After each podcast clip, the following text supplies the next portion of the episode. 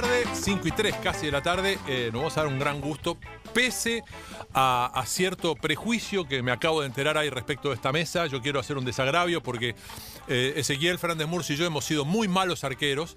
Eh, Guido Berkovich ha sido un muy tibio lateral por la derecha, de, de- de ni siquiera llegar a una proyección y un centro. Pero Daniel Arcucha ha sido un buen futbolista, señor Menotti. ¿Cómo me dice que ninguno sabe jugar la pelota de esta mesa? ¿Qué haces, César? ¿Cómo estás? No, no, no, yo voy a jugar al fútbol. No, no, no te creo. ¿No me crees? No, Dani jugaba bien al No, fútbol. Bueno, para nada. ¿cómo estás, César? Bien, bien, bien. Va bien, bueno, dentro de lo que nos toca vivir, pero bueno, Eh, se hace, se hace difícil organizar la tristeza, es difícil. ya lo creo. Eh, pensaba mientras teníamos la, la- la confirmación de que íbamos a poder charlar con vos en eh, la cantidad de, de historias que te tocaron vivir desde distintos lugares y, y si imaginaste que alguna vez te iba a tocar algo así. No, no, no, la verdad que no.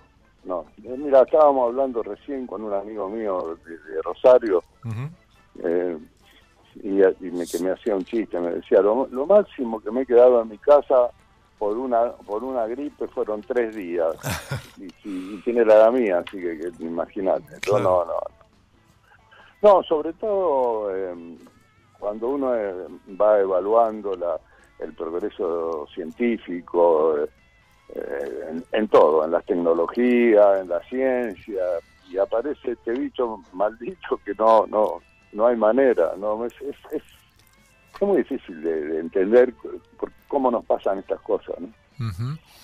Eh, ¿cómo, ¿Cómo la llevas vos? César, vos tampoco sos una persona muy de esconderse, al menos sos muy amiguero, sos muy de tener tus encuentros, sos muy de estar atento a, a ver cosas, te gusta el teatro, te gusta infinidad de, de- de actividades sociales y de golpe, eh, por cómodos que estemos, no dejamos de tener un- un- una especie de asfixia, ¿no? Sí, no, muy muy difícil, sobre todo la libertad, es decir, una cosa es que vos decidas quedarte en tu casa porque tenés ganas y otra cosa es que te pasa en esto y sobre todo que te pasa te pasa mm, desde un lugar donde donde se te hace imposible organizar, que porque todo el mundo dice, sí, lee, escucha música, pero claro, organizar la tristeza no es fácil. No, no, no. No es fácil. Sí, organizar la alegría sí es más fácil, pero es muy difícil, muy difícil y, y- y bueno, pero en definitiva uno respeta un compromiso social y esto no quiere decir que uno esté bien acá en este... Si hubiese estado en el campo, yo me, hago- me hago, siempre chiste, ¿no? De por lo menos, no sé, miras árboles. Vos, por ejemplo, de donde sos, podés, podés, no sé dónde vivís ahora, pero En bulo. en la casa, en la casa de tus viejos ahí se podían mirar árboles, Claro. por- tra- traer palta. pero acá, acá no, acá no podés, no hay un árbol. No, es verdad, verdad. Eh, está uno de los uno de los pésimos futbolistas del equipo, llamas eh, Ezequiel Fernández Murs y te está escuchando, César. No, Ezequiel nunca pateó seguro, que no, nunca, ni de chiquito, no. no, no, no. A modo de desagravio voy a decir que eh, Torneo Evita, año 1974, No cuenta. Estampilla, Pacha Yácono, observador de River, viendo el partido en el que jugaba, yo jugaba de número 2, dijo, si llegan a la final, No, no, el no, dos- no, el no, dos no, no. se viene a probar a River. Solo eso digo. No, pero bueno, pero no, no fuiste a probarte para jugar al fútbol, para, para manejar la prensa, algo de eso. No, no. Había leído algo que había escrito, dijo, este pibe que está jugando ahí, mándamelo que lo necesitamos para que maneje la prensa de River. Qué feo, ¿eh? Bueno, ¿cómo estamos, César? A ver, lo que me interesa preguntarte primero es, muchas veces hacen comparaciones fútbol-sociedad y es como que los argentinos somos anárquicos, individualistas, egoístas, no sabemos funcionar socialmente, etcétera, etcétera, etcétera. Eh, ¿Cómo estamos funcionando socialmente? Eh, te lo pregunto desde mi observación que cree que estamos dando una buena, aún con los altibajos y todo, respuesta social de una sociedad que quiere organizarse para, salir de este encierro. Sí, eh, eh, es muy fácil organizarse sobre algo que nos toca a todos. Es difícil organizar una sociedad cuando las cosas feas y malas eh, le toca a, algunos, a los que laburan, por ejemplo. Ahí sí que, ahí sí que, ahora sí, ahora estamos todos, yo me río mucho, me río mucho dentro de mi tristeza cuando veo que todos mis vecinos salen a, aplaudir los médicos y, pienso, ¿no? Cuántas veces yo iba a, tengo amigos amigos eh, que trabajaron, que son médicos y trabajan en las guardias, en los hospitales. Nunca se le ocurrió preguntar, preguntarse cuánto gana un médico que labura toda la noche en un hospital, cuál es el sueldo que tiene. Realmente a veces me duele, pero bueno, yo también los acompaño porque se están jugando la vida, digo, pero cuando, porque nos toca a todos, ¿no? Nos toca a todos. Y, cuando, cuando no nos toca, a los que tenemos el recurso de la prepaga, o de, perdón, de la, no sé cómo se llama, de la obra social, que cuestan una fortuna, eh, lo resolvemos de otra manera. Esto no se puede, esto es para todos. Y a veces me molesta, esta hipocresía que no es grave, pero a mí me molesta realmente. Eh, cuando hablas de, esta hipocresía, a ver, eh, puede ser que uno de los fenómenos que tiene este fenómeno justamente es cómo atraviesa la sociedad, porque eh, sin minimizar ni un poco lo que pasa con el coronavirus, en estos mismos días de, confinamiento, de aislamiento social obligatorio, tuvimos muchas más muertes por dengue, que es algo que tuvimos y seguiremos teniendo en la Argentina que el coronavirus. Lo que pasa es que el dengue afecta aparentemente otros estratos, no otras capas. Sí, aparte, sí, eso y mucho más, eh, y mucho más, mucho más problemas. Arrastramos problemas sociales de pobreza, de, mm. mentira, de incertidumbre, de, un conurbano que,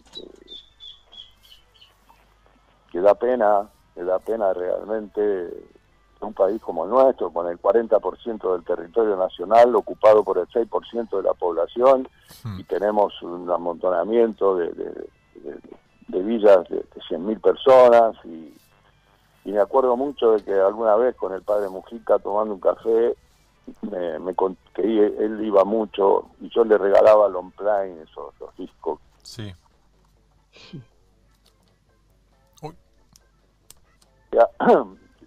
tenía 4.500 habitantes y decía que había que erradicarlo, que había que buscarle un, lugar fuera de este. Todas estas cosas que, a uno ahora le...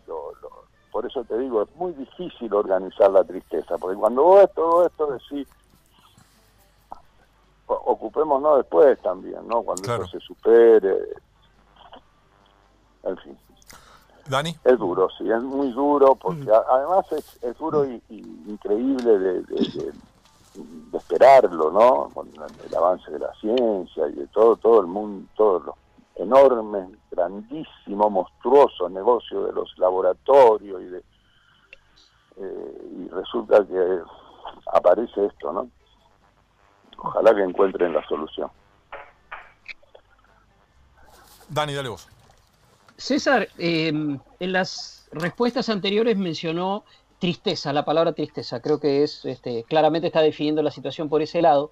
Y normalmente, más allá de las discusiones y los debates, quienes transmiten alegría en tiempos normales son los futbolistas o el fútbol es el que, el que transmite alegría. Le pregunto lo mismo que hace unos días le preguntaba a, Julio Velasco, otro, otro formador, otro, otro referente. ¿Qué rol le cabe a los, en este caso puntual, a los futbolistas en estos tiempos, en los que ellos están desplazados de ese centro de la escena que los tiene como motivadores de alegría. ¿Qué rol les cabe? ¿Qué les queda hacer? Bueno, eh, eh, depende, ¿no? Primero ya, yo ya, lo, ya, ya, no pienso en el futbolista, ni en el periodista, ni en el policía, ni en el político, pienso en, en la vida cotidiana. Me parece mm. que, que por eso te he hablado de organizar la tristeza, porque él tiene que organizar su tristeza, primero de no laburar, de no, de no vivir, no laburar, porque esto de que el fútbol es un trabajo me, hace doler la cabeza, cualquier cosa, bueno, de, de, ser feliz en, eh, expresándose en el lugar que él siente, eh, tiene que empezar a cuidar a sus viejos, cuidar a su gente, a sus amigos. Por eso digo que no, no es muy difícil. Y estas historietas de, de, que se filmen cuando están entrenando, me, parece que para gilada. Mm. ¿Querés repetir? que sí. Sí, a todos, no, creo que en Europa les van, le mandan, que, o acá también, que manden el video de lo que están haciendo. Claro, no sé, sí, Messi por ahí sí, pero hay, hay futbolistas que juegan en primera división, que viven en un departamento de, de, dos ambientes o en una casa de un barrio y tiene los viejos y tiene... Entonces, no, no, no, no, no creo que, que le vaya a modificar. Sí, también eh, yo tengo amigos y amigas que están haciendo sentadita y, y hacen flexión y caminan es un tema de salud, pero no tiene nada que ver el fútbol. El fútbol se interrumpe y, y, nos asesina cuando se rompe la relación con la gente. Nosotros vivimos de eso, de la emoción de la gente. Esto es lo como le dije un día a uno, no, no, me lo imagino al polaco Goyeneche cantando en, en, no sé, en Caño 14 solo, él y su orquesta y sin público. Entonces cuando se empiezan a elaborar todas estas esto, que si el público, que a, a, a, puerta cerrada, eso ya pertenece al mundo de los negocios y yo no me meto, la verdad que no me meto. Ahora yo te digo que el fútbol sin, sin público es un espanto. Mm. Es un espanto, es como lo mismo de ver partidos que ya viste. A mí no me, no me, no me es decir, no, no me devuelve ninguna felicidad de, ver jugar a, mundiales y partidos. Ahora, si estuviese laburando por ahí, sí, si estoy de entrenador, miro lo, cómo jugó el, contrario la semana pasada, pero en esta distancia me aburre, me aburre ver fútbol porque el único fútbol que me gusta es el que el que no puedo, el que no sé lo que pasó. claro. Sí. Guido. Sí, muy bueno eso último. César, le mando un abrazo y quiero consultarle, porque ah, estábamos hablando de futbolistas y, usted menciona también de, de, cuando entrenaba. Eh, yo escuché muchas veces a los eh, exfutbolistas, siendo entrenadores o no siéndolo, que lógicamente lo que extrañan es jugar, estar adentro de una cancha. Y no escuché tantas veces las, las reflexiones de entrenadores que se retiraron de querer volver a, entrenar o por lo menos de extrañar algo de volver a entrenar. Este, ahora le ha pasado en el último tiempo a Ferguson, bueno, se ha ido ahora Arsène Wenger para, para trabajar en, FIFA, pero se ha retirado también de la dirección técnica. Eh, y usted hace un tiempo ya, eh, una, buena cantidad de años ya que, no entrena. Eh, ¿Extraña algo de ser director técnico de este fútbol? Mira, la palabra director técnico nunca me gustó. Esto te la acepto porque, porque la entiendo, no, sí, pero no, no la acepto. Yo no, yo nunca fui un director técnico. Yo, yo soy entrenador. Soy alguien que se preparó para entrenar futbolistas a, jugar, a, mejorar individualmente ellos y a, entender de lo que significa un equipo de fútbol, con lo que significa ser un equipo. Yo, me, me, claro que se extraña, pero yo tengo mis, mis mi rebusque de, pertenencia, sigo discutiendo las mismas cosas, tengo una escuela de entrenadores, eh, reviso, no, no, no, veo partidos, sino reviso jugadas para, para ayudar a, a, que, a que vean otras cosas que a lo mejor eh, porque no la, no, la, no la vivieron o no la vieron o no la detectaron y, y eso me entretiene. Pero lo único que se extraña y que es cuando no jugás. Hmm. Eso sí que es duro. El día que yo dejé, que, yo estaba entrenando ahí con, el Chicano, que sé yo, esperando que, que Juventud de San Pablo me diera el pase y, pidió por el pase mío como si yo fuese Maradona, cosa que era imposible, por lo tanto eso me, me, obligó a dejar el fútbol. y, me acuerdo que paré el auto cuando, cuando salí de mi casa, eh, salí de mi casa y no sabía dónde ir. Claro. Cosa insólita porque me levanté a las ocho y media de la mañana, me subí al auto y salí y no sabía dónde ir. Me puse a llorar. era muy difícil dejar de ser jugador de fútbol, muy difícil. Ahí sí, después la- el entrenador ya, sí, también extraño la relación con la pelota, y, pero ya ahí vos, vos no, no, no es lo mismo, no es lo mismo. Es decir, lo primero que tiene un entrenador es que no tiene que escuchar a la gente. El, silencio que uno se mete adentro para poder ver con claridad y no dejarse arrastrar por, por el ambiente y el sonido que tiene un- una cancha de fútbol, te, te aleja un poco de, ya no sos el jugador, sos los jugadores y eso es muy, muy- no tiene nada que ver con el, con, con con jugar, ¿no? Decir, sería lo mismo de preguntarte, podría ser, a ver, no sé quién, este, el gordo Troilo, director de orquesta, si, si sin el bandoneón, no sé, no creo. Lo, lo podría hacer, pero hubiese sufrido mucho. César, recién decías eh, lo de la distribución ¿sí? Eh, de, población en Argentina y automáticamente me, cayó la ficha de aquel, de aquel primer proyecto tuyo del año 75, el que equipo juega la Copa América y que se denominó globalmente como uno de los equipos selección del interior, ¿no? Digo global y muy arbitrariamente. Pero donde yo quería ir es a que de ese plantel, el arquero era Gatti, el titular, y solamente de los partidos de la formación base, la mitad de los jugadores de campo llegaron al Mundial. Daniel Killer, Ardiles, Gallego, Luque y Kempes. Aparecía Valencia, apareció Oviedo. En esos meses de año 75 gana el torneo en Tulón con Pasarela, Tarantini, Gallego y Valdano en el plantel. Lo que quiero decir es, eh, a donde quiero ir, ¿vos crees que es viable, que serviría de algo hacer un proyecto así hoy en la Argentina, eh, pensando en, cierto desarraigo y en que esa cosa de poder encontrar talentos y, aprovechar los talentos que emergían ya de una manera muy poderosa desde lejos de Buenos Aires eh, era algo súper viable camino al 78 y, si hoy sería algo que, valía que valdría la pena? Mirá, yo lo que siento es que, es que no tenés calendario. Claro. En este momento lo primero que hay que lograr es eh, intentar tener un calendario con la selección argentina.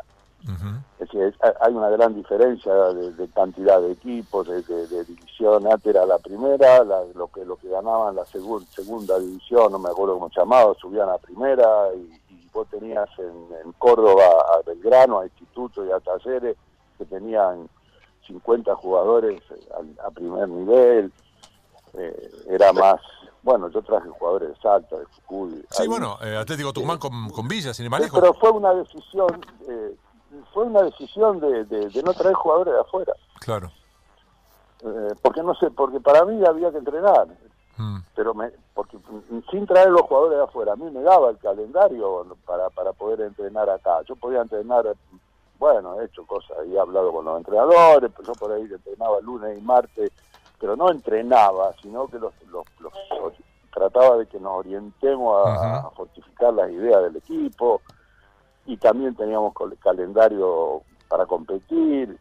Nosotros jugamos con la selección juvenil contra contra el Beckenbauer, Ricardo Alberto, que estaba, cuando estaban en, En el Cosmos, Cosmo, vinieron acá, yo, había, es decir, em- eh, hasta 1990, te diría yo, a- la, el calendario de la selección argentina eh, fue sostenido. A partir del 90 para adelante eh, no empezó a no tener calendario la selección argentina. Es decir, no, no, no había un calendario para la selección que tiene que estar. eh, eh, nosotros tuvimos la posibilidad, inclusive, de, de parar un domingo y jugar ocho partidos. Todo eso lo hizo eh, Rodolfo Crali por Sí. teléfono Sí, sí, sí.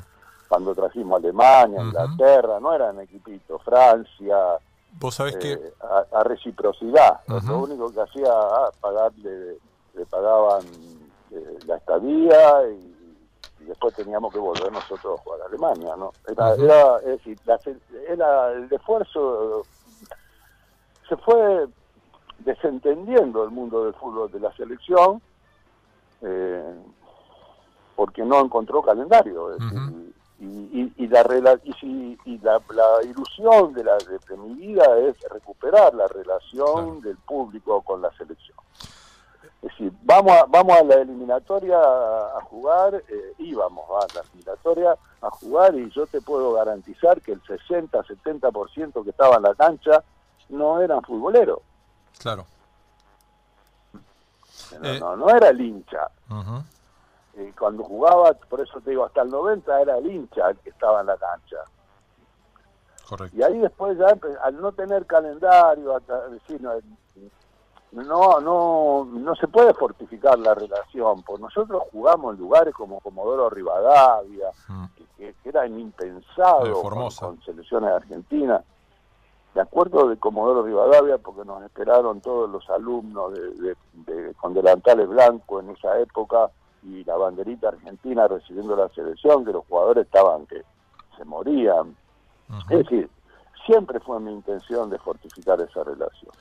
Ah, me parece que los superpoderes salta salta el fútbol de, los escritorios al gran al mundo de los grandes negocios después del 90. César, em, a propósito de, esa gira, de esa serie, perdón, estuve haciendo un trabajo hace, hace poquito eh, y, me cayeron varias fichas. Una, un detalle que es emblemático y es que entre el 66 y el 74 Argentina jugó 12 amistosos con equipos europeos y la mayoría de medio pelo. Y entre el 76, no el 74, el 76 y el 78 Argentina jugó 15 partidos con equipos europeos. Solo en ese año fueron 8 partidos entre Hungría y Alemania Democrática. Y quiero saber dos cosas. Primero, si estás de acuerdo en que con mejores y peores partidos, esa serie internacional fue fundacional para afianzar una idea de juego que es la que termina plasmándose sublimada en el Mundial 78. Sí, totalmente, totalmente, sí. Mm. Sí, sí, sí. Eh, yo tengo, vos, sos un fenómeno con estas cosas, de, acordar de cosas que son, ya las tenía perdidas, sí, pero, eh, pero lo que tengo presente, voy a contar una cosa que no la debería contar. Cuando Mario Kempe se va de la Argentina, eh, el Valencia, Rosario Central, tuvieron que firmar que lo autorizaban a, la venta de, Mario, porque Mario no le podía cortar la, carrera a un futbolista, ¿no? Siempre y cuando eh, se firmaba ese contrato y se permitía que se vaya, que vaya Mario a Valencia, si el club eh, firmaba en el contrato de Mario, lo tengo en mi casa, así que lo tengo multiplicado en mi casa, que tenía que volver eh, cuando el entrenador de la selección nacional lo reclamara. Así ya era una había una política de selección muy muy fuerte. Y que algunos ya algunos quieren eh, la quieren eh, meter en el en el tema del, del gobierno ¿no? de, los militares del golpe y no tenía no tenía nada que ver. La, asociación del fútbol argentino nunca fue intervenida. Y dentro de la asociación del fútbol argentino a mí me trajo el peronismo. Me sacó y miembro uno era gremialista eh, y el otro era presidente Huracán. Y después, no, nunca hubo una relación, porque también después del 82 eh, seguía estando el poder militar y Argentina salió campeón del mundo en el 86 y, ya, ya estaba Alfonsín. no, no, no, no hay una relación. El fútbol siempre se manejó. Me acuerdo que, Julio Grondona eh, ganó las elecciones, que, porque, que hubo elecciones creo que votaron cuatro en contra, mm. como lo mismo pasó con, con Cantilo, lo hicieron todos los presidentes. Más allá de lo que significa una elección y las presiones que existen, y que todos sabemos, no vamos a empezar con esta historia, pero depende de uno, a mí nadie me obliga a votar lo que no quiero. Eh, la segunda parte de la pregunta sobre este mismo equipo, o, en realidad planteo como para ir a, tu memoria también, es que, mira, estoy haciendo números, eh, Argentina pierde por distintos motivos a el arquero, que era Loco Gatti, que juega su último partido con Alemania Federal, pierde a Pernia, expulsado contra Escocia, un papelón que hizo contra Johnston, que no lo podía parar en todo el partido, lo expulsaron y nunca más jugó. Pierde a Carrascosa, que renuncia después de Alemania Democrática, o sea, pierde tres jugadores que eran titulares, pero en esos equipos jugaban entre siete y nueve jugadores que fueron después titulares en el Mundial. Y la lista que tengo de jugadores que estuvieron en esa serie, un año y monedas ante el Mundial, está Valey, Tarantini, Killer, Pasarela, Ardiles, Gallego, Luis Galván, perdón, Rubén Galván, Houseman, Luque, Ortiz, Bertoni, La Rosa, Pañanini, Holguín y Villa. Todos estos tipos estuvieron en la lista 22, más de un año antes del Mundial. Yo creo que esto tampoco sería muy viable hoy poder hacer y además poder contar con semejante bagaje de jugadores. Los únicos que se suman después, bueno, la Volpe estaba en el plantel, lo pasa no jugó, pero eran Filiol, Oviedo, Kempes, Valencia, eh, Luis Galván y el Beto Alonso. Todos los demás ya los tenías ahí.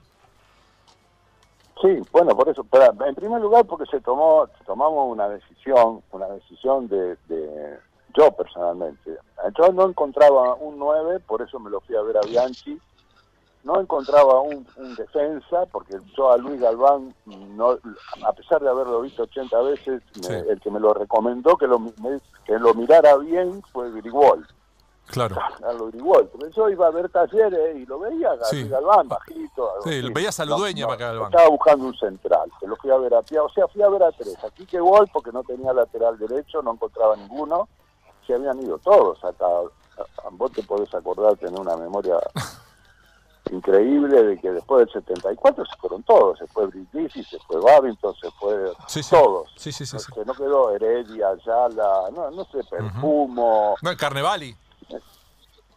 Claro, sí, sí, sí, sí, se fueron, bueno, quedó quedó Kempes que, que no jugó, porque el Mundial no jugó, y el Loco Houseman, después creo que se fueron todos. Pero bueno, la, la idea era esa, eh, es decir, yo, yo creo que, por eso cuando hablan de experiencia de entrenador, ¿Cuál es la experiencia? No tiene nada que ver entrenar una selección con entrenar un equipo. No es, ni, no es ni mejor ni peor, es totalmente distinta. Y sobre todo cuando vos sos un entrenador que te acostumbras a, necesitar todos los días a los jugadores. Hay, hay entrenadores que, que, lo necesitan más que otro todos los días. Entonces vos terminás un domingo poner el partido, el, lunes si querés lo citás, y lo tenés el lunes, lo tenés el martes, el miércoles, el jueves, el viernes, doble turno, lo que se te da la gana. Y vos con la selección no podés hacer eso. Entonces no hay experiencia. La única experiencia que hay en la selección es vivirla y sentirla. Pues está llena de conflictos. No, no es lo mismo que sea. Cuando vos sos entrenador de un club, si tenés, si sos un entrenador en serio, y y exigir respeto, sos el dueño del equipo. yo dirijo Boca, dirijo River, dirijo el Barcelona, dirijo el Atlético Madrid, dirijo Peñarol.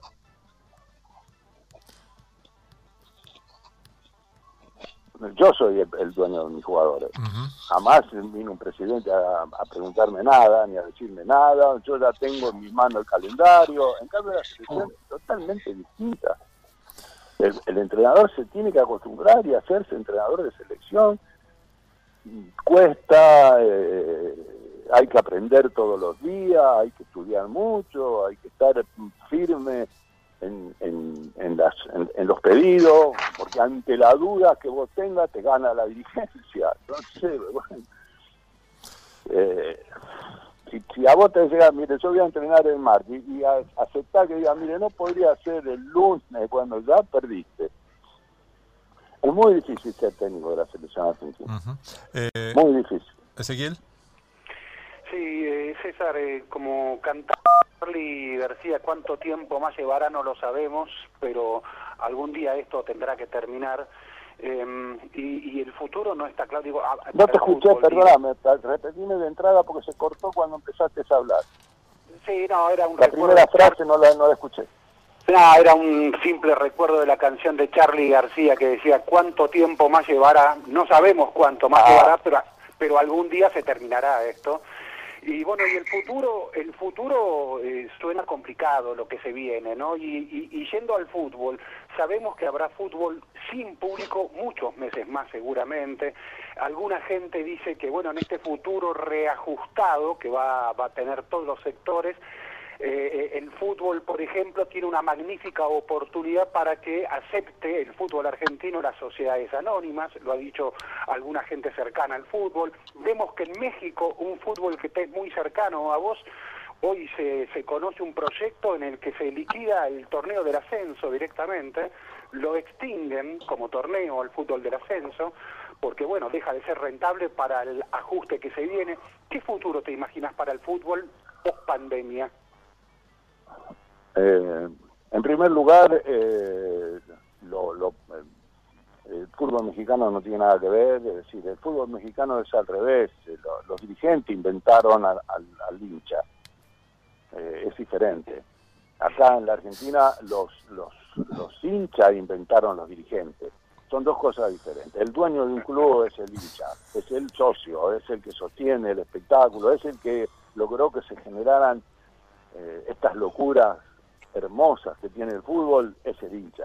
Si una sociedad anónima en la Argentina, yo personalmente me parecería un disparate. Totalmente. después que se hagan, soy muy malo en, este manejo de, la economía, realmente lo, te lo digo.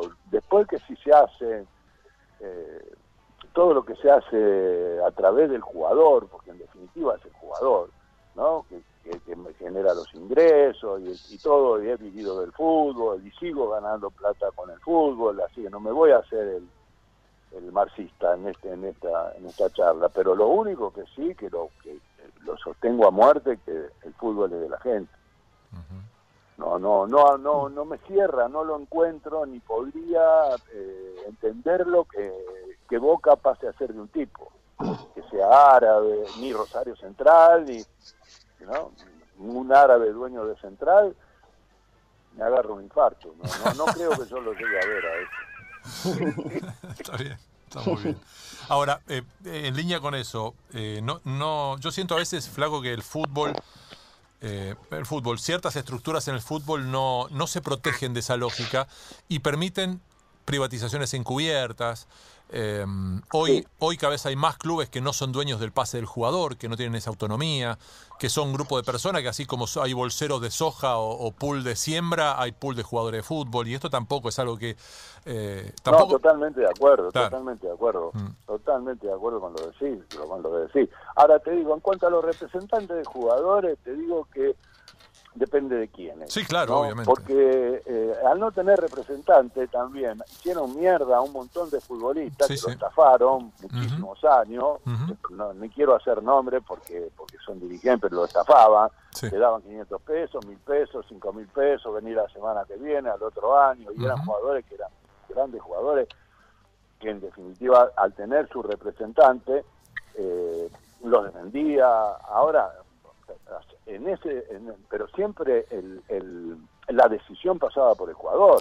Hoy los jugadores están más preparados quizás para, para exigir más cosas que la que, lo que nosotros como futbolistas teníamos. En eso y en todas esas, esas eh, negociaciones eh, turbias, eh, estoy totalmente de acuerdo. Ahora, también pasa en todo, no pasa en el fútbol, ¿no? Pasa, pasa en la justicia. Sí, claro. Imagínate.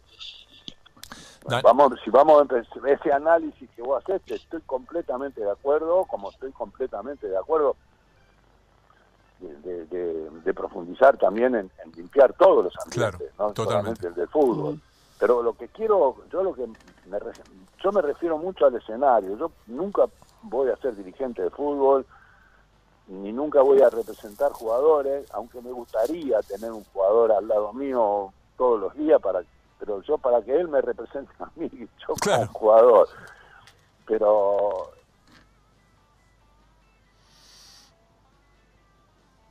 de todos los lugares, eh, porque también ese análisis que ustedes están haciendo de los jugadores, si querés yo te lo hago del periodismo. Absolutamente. Por eso, yo no he visto espacios tan miserables, porque ahora como me quedo en mi casa, eh, todo el día... ¿Ves todo? Y no hablo de periodismo deportivo, hablo de periodismo en sí. Claro. Entonces también hay, pero también hay grandes tipos en el periodismo que, que luchan ¿eh? y que se, que se sostienen. Y yo tuve grandes amigos periodistas de esa, de esa de ese, de ese tipo de periodistas. y, a otros que no, que no, que, son miserables. Claro. ni, ni, lo, ni lo saludo, ni lo quiero ver, y esto no tiene nada que ver con si te gusta el fútbol o no te gusta eh, el de fulano o el de sultano. Dani, es tu turno. Yo aprendí, aprendí, a, cómo se jugaba al rugby con tu viejo. Se pasó un año explicándomelo. y ahí me recibí de burro. Le, dije, mira, soy un burro. Porque después yo venía, veía los partidos y no, no podía entenderlo. No, no había... Cuando lo entendí, lo, empecé a mirar. Claro, ahí vale la pena. Entonces hay periodistas, que, hay muchos periodistas, no, no, no, no, que son son soñadores también, con un mm. mundo mejor, con, un, con una sociedad más justa, con un, un fútbol de verdad. que represente lo que significa el escenario, la emoción que hay en la, pero después empieza, porque la utilización de las barras empieza en el 90. Sí. No existían las barras en el 78, ni en el 70, ni en el 63. Eran los hinchas que venían por ahí, yo cuando en Rosario Central, venían a mangarte, que nosotros le comprábamos los sándwiches en el tren, pero había no había. Sí, no, no, era, no era una pyme. pasó. ¿no? Por eso te dije que, pasó lo que pasó. Sí, sí, sí. Y, entonces a veces parece que el fútbol eh, nos cuesta un poco también analizar otros lugares, ¿no? Y sobre todo la de los comunicadores, que no sé qué quiere decir eso. Dani. Eh, César, eh, hablando de soñadores, de sueño con mal, no sé cómo se dice, pero... Ahí, ahí va el retorno, ahí va mejor el retorno. A ver ah, sí, porque rebotaba, ¿no? ¿Sigue rebotando ahí?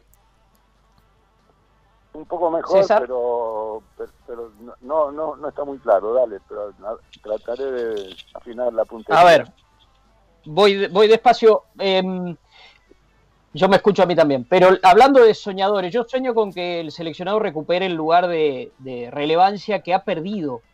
Alguna vez se lo dije a usted, yo siento que el modelo selección murió, murió. El que usted había refundado eh, murió y se quedó sin hinchas. La selección no tiene hinchas. Ahora, se dio la paradoja que a usted lo volvieron a llamar para refundar aquello que había refundado 40 años antes. Pero usted habla de calendarios. Lo que era serie internacional hoy es fecha FIFA. Lo que para usted era interior ahora es exterior, mirar para afuera lo que usted podía definir intransferible hoy es patria potestada, los jugadores se van a los 17 años, 16 años, y lo que era prioridad 1 hoy es un equipo sin hinchas.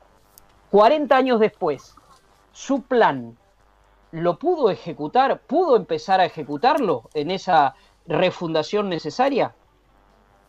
Eh, mira, eh, eh, lo, primero que quiero decirte que mi tarea es asesorar eh, y dibujar, dibujar ilusiones con los entrenadores, con los cuales tengo una relación excelente y sobre todo tengo un profundo respeto, respeto porque son hombres de fútbol de verdad. Yo tengo, tengo eh, reuniones con gente que ha jugado, no sé, como, ya las tres mundiales, que han tenido los mejores entrenadores, como Aymar, como, como eh, Placente, todos chicos que tienen una, una gran experiencia de selecciones de Argentina, gran experiencia. Pero después, eh, el presidente de la AFA, que, es el que, me, el que me, nombra y es el que, que yo no, no, él tenía un contrato con los, con los entrenadores hasta diciembre.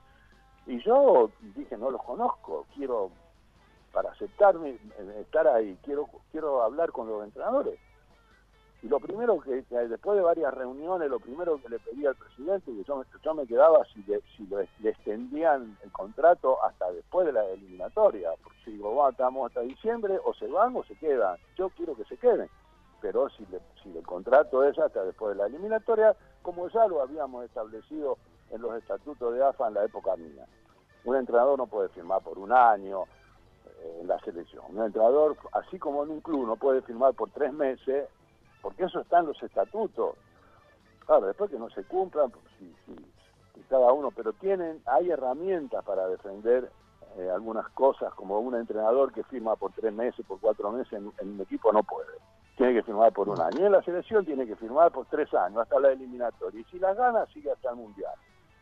A partir de ese momento, cuando estábamos en pena, había, había, eh, había cosas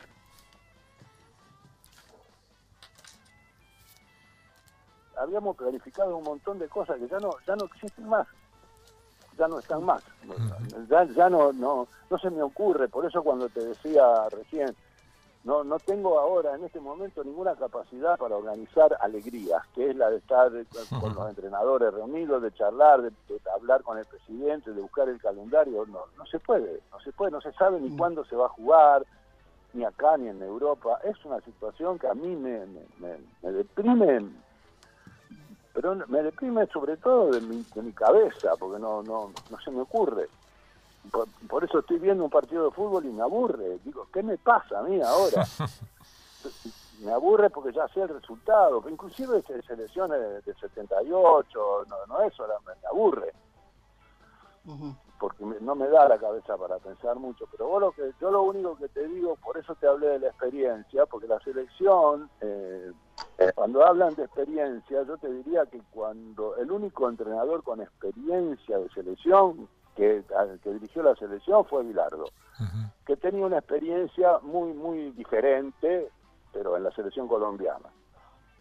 No, así que, que en esa época teníamos relaciones y él venía a hablar conmigo acá, eh, pero el único, después porque yo tampoco, ninguno, ni Martino, ni Isabela, por eso digo que no es, y es una gran diferencia entre, entre dirigir un equipo, por más, no es lo mismo dirigir el Real Madrid que la selección española, no es lo mismo. Mm.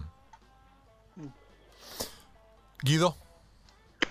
Eh, César, eh, hace relativamente poco tiempo eh, que usted conoció a Messi y que este, Messi lo conoció a usted y usted le había dicho que tenía un, como un abrazo postergado con él y que la verdad que era, un placer y, también reconoció que él era un, este, un, tipo que enseguida lo, lo, vio usted como un, tipo de fútbol, como un tipo muy metido en el fútbol, muy obsesivo del fútbol. Hace, hace algunos años yo vi que usted dijo, con sensatez creo, que Messi era ingobernable y era letal en los últimos 15, 15 20 metros de la cancha. Y que si agarraba la pelota en 50 metros del arco, ahí se desdibujaba un poco. Ese Messi era la sensación de que cambió también y que hoy es todavía un jugador letal adentro del área ¿eh? y, gobernable este, e ingobernable a, 50 metros también. No, no, por eso, pero, eh, pero así empiezan la, carrera. Algunos jugadores no, pero, pero Messi sí. Messi entró en un equipo donde el, sostenimiento de la idea de juego eh, la manejaba Iniesta, la manejaba Javi y central, Piquet, y él era un trescuartista, una segunda punta, diría, ¿no? Eh, fue eso, una segunda punta, pero claro, estamos hablando, no nos damos cuenta que Messi hace, 15, ¿cuánto hace? 12 años, 15 años que juega en primera. Yo cuando dije eso era eh, que le pasó a, a, muchos jugadores, a muchos jugadores, por ejemplo, Cruyff ¿no? Son esos jugadores que arrancan siendo delanteros y después se tiran atrás, y después van atrás y después se hacen dueños de, la idea de juego, sobre todo desde la tenencia de la pelota entran a liderar a, favor de, sus condiciones que la tiene toda y, y, y empezaba mejor, porque una cosa es, ver y otra cosa es mirar. ¿no? Aprendes a mirar adentro de la cancha y él va aprendiendo, todos los jugadores mejoran y los que no mejoran no, no terminan bien. Claro. Y él fue primero, insisto, fue un goleador acompañado con, jugadores de gran jerarquía, hasta, parecía que, lo, era un win derecho, yo no lo conocía, no lo había visto nunca Messi, lo vi cuando empezó a jugar en primera. Pero sí, es verdad. Profe, tu última. Y César, yo sé que el mejor partido, como dijiste hace unos minutos, es aquel que cuyo resultado desconozco, pero estamos encerrados, estamos en pandemia y no te queda otra, supongamos, que mirar fútbol viejo. Eh, ¿Qué equipo, qué campaña, qué año, qué torneo, qué mundial, lo que vos quieras, qué elegirías para ver? Mira, eh, lo que estoy viendo más eh, ahora, porque me enseñaron a manejar este tema, de, que mi hijo me regaló un televisor que parece un cine, que yo nunca tenía ese televisor tan grande, tantas cosas, y entonces puedo elegir muchas cosas, decir, eh, pero veo más historia de futbolista mm. que equipo. Equipo, te digo, que no sé por qué, no sé por qué, porque tampoco tengo mucho para pero para mí el equipo que me, que me, abrió la, la, ilusión de, de, las charlas que había tenido yo alguna vez con Pedernera, que fue mi entrenador, y el que me, me puso con ganas de ser entrenador fue el Brasil del 70. como yo había estado con ellos y, tenía una relación con Carlos Alberto, con Clodoaldo, con, bueno, con Pelé, que había estado en Santo, y, estaba mucho tiempo, compartíamos la, el hotel eh, con Novaldo Arizone, ¿no? y yo iba mucho a, verlos a ellos y, cómo se entrenaban, porque el equipo lo armó Galo, yo creo que, eran tantas las, discusiones que había que, con tantos grandes jugadores, y yo me acuerdo que dije un día, lo qué hizo? No entiendo, yo lo metí a todo, porque eran todos 10. Entonces podrían jugar juntos Gerson, Rivelino, Pelé, Tostado, mm. digo, podrían jugar juntos hoy con tanta locura que se dice. Y hoy Clodoaldo sería 10, Clodoaldo sería 10 en cualquier equipo hoy. Encima. todos ellos, por eso digo, todos ellos, digo, por eso a veces cuando se habla de, bueno, me tocó también, eh, yo, el otro día estaba revisando mis cosas, una cena que hicimos eh, en la casa de Cruz con Rino Mitchell, ¿no? Eh, fue un quórum que cuando cuando el flaco vuelve de la, de la operación del corazón, ¿no? Hace una reunión en Barcelona y cuando termina la reunión el flaco eh, nos invita a comer a la casa. En el en el en el panel estaba Rifé, que fue muy amigo del flaco, Eleño Herrera, yo, Rino Michel y, y a mí no me caía bien Eleño Herrera me parece que mi actitud era un poco vanidosa, hmm. Pero no me caía bien. No sé, vos me decís por qué no me caía bien. Entonces me invita a comer al flaco a, la casa a la noche, termina Corunet y vamos a la casa del flaco y me dice, ¿no te molesta lo que te voy a decir? No, no, mira, yo no quiero que venga el niño Herrera. Era a mí, me dijo. me salvó. buenísimo, buenísimo que comimos, nunca en mi vida me he reído tanto como, como las discusiones, es decir, lo que significaba Rino Mitchell para Cruz, era como, como tu papá que te reta de todo lo que decís, no me lo olvido más. Así que bueno, ese, ese, ese, ese Mundial del 70 que me preguntaste, y el otro, el otro equipo que me volvió loco fue la selección holandesa, ¿no? la del Flaco.